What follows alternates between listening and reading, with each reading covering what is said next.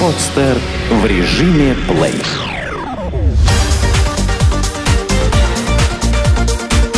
Банк.ру. Информационный дайджест. Как берут кредиты в разных странах мира. В каждой стране мира есть свои особенности получения кредита. В Швеции кредит могут выдать на 70 лет. В Израиле оформляют беспроцентные займы. А в США, чтобы получить ипотеку, нужно сначала взять несколько мелких займов. Американские граждане, возможно, самые закредитованные в мире.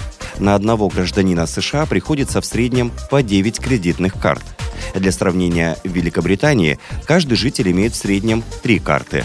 В России ситуация совсем плачевная. На 10 граждан приходится всего одна кредитка. Распространенность карт в США имеет под собой объективные причины – Здесь хорошо развита инфраструктура безналичных платежей и уже давно работает Институт кредитных историй. Именно по кредитному досье банки смотрят, как заемщик погашал задолженность по кредитным картам, и если не было серьезных проблем, одобряют ему более крупный кредит, например, ипотечный. Хорошие условия для заемщиков предлагают банки Швеции. Здесь клиенты могут выгодно оформить ипотеку на срок до 70 лет, если понимают, что не потянут размер ежемесячного платежа. Кредит вместе с ипотечной квартирой может позже перейти по наследству родственникам клиента.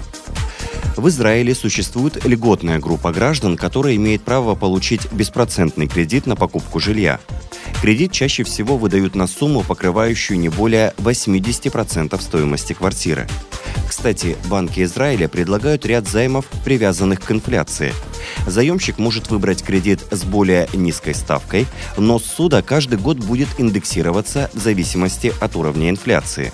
Либо есть возможность взять кредит подороже, но зато ставка будет неизменной до конца выплат. Сложнее всего приходится китайским банкам – они готовы выдавать местным гражданам займы по минимальному комплекту документов, но все равно не могут добиться существенного наплыва физических лиц. Китайцы – народ бережливый и предпочитают больше копить и откладывать. Но наиболее бережливыми, наверное, стоит признать японцев. По подсчетам экспертов, жители Японии скопили в виде сбережений почти 15 триллионов долларов. Если разделить эту сумму на всех граждан страны, а их около 126 миллионов человек, то выходит по 120 тысяч долларов на каждого. С такими запасами никакие кредиты не нужны. Сколько денег и куда уходит из России? В прошлом году чистый отток капитала из страны составил 84 миллиарда долларов. За первые 10 месяцев этого года мы потеряли еще 58 миллиардов. Деньги вывозят все, кому не лень. Юрлица прячут капитал в офшорах, физлица покупают зарубежную недвижимость, трудовые мигранты переправляют заработки домой. Последний раз чистый приток капитала в страну был зафиксирован в 2007 году. С тех пор в стране фиксировали только денежный отток. По оценкам экспертов, за последние 20 лет из России убежало почти 800 миллиардов долларов. Этих денег хватило бы на выплату пенсий всем пенсионерам страны в течение 8 лет. Ключевыми получателями российских денег в основном выступают офшоры. Например, в экономику Кипра россиянами за прошлый год было инвестировано 121 миллиард долларов. Это максимальный объем, если смотреть разбивку по всем странам. Другой офшор, Виргинские острова, получил из России за минувший год 46 миллиардов долларов. По словам экспертов, в офшорах прячет деньги российский бизнес, который опасается излишнего политического давления. Кроме того, неразвитость нашей экономики ограничивает возможности для эффективных вложений, в результате чего предприниматели предпочитают хранить деньги в зарубежных банках, а не вкладывать их внутри страны. Если смотреть операции физических лиц, то заметно, что любовью наших граждан пользуются Германия, Испания, Италия, Китай и США. В этих странах россияне покупают недвижимость, оплачивают свое обучение. Отдельно стоит остановиться на денежных переводах из России в страны СНГ, которые чаще всего осуществляют трудовые мигранты. Общая сумма переводов из России в страны СНГ за минувший год составила более 15 миллиардов долларов. Для некоторых стран переводы из России играют жизненно важную роль. Например, по данным Всемирного банка, мировыми лидерами по заработку относительно ВВП являются граждане Таджикистана. Они переводят домой почти половину всего ВВП страны, это 47%. На что идут загнанные в угол должники по кредитам? Угроза потерять единственное жилье заставляет должников по кредитам идти на самые крайние меры. Они пишут письма на имя президента, собираются на митинги, объявляют голодовки. Иногда подобные акции приносят результат, и банки идут на уступки должникам, но не всегда. В России одну из самых известных акций протеста провели весной этого года ипотечные заемщики Банка Москвы. Несколько дней протестующие отказывались от приема пищи для того, чтобы привлечь внимание властей к своей проблеме. По словам должников, в 2007-2008 годах они оформили ипотеку в японских иенах и швейцарских франках. Однако с наступлением кризиса курс данных валют резко подскочил и автоматически увеличилась задолженность по кредиту.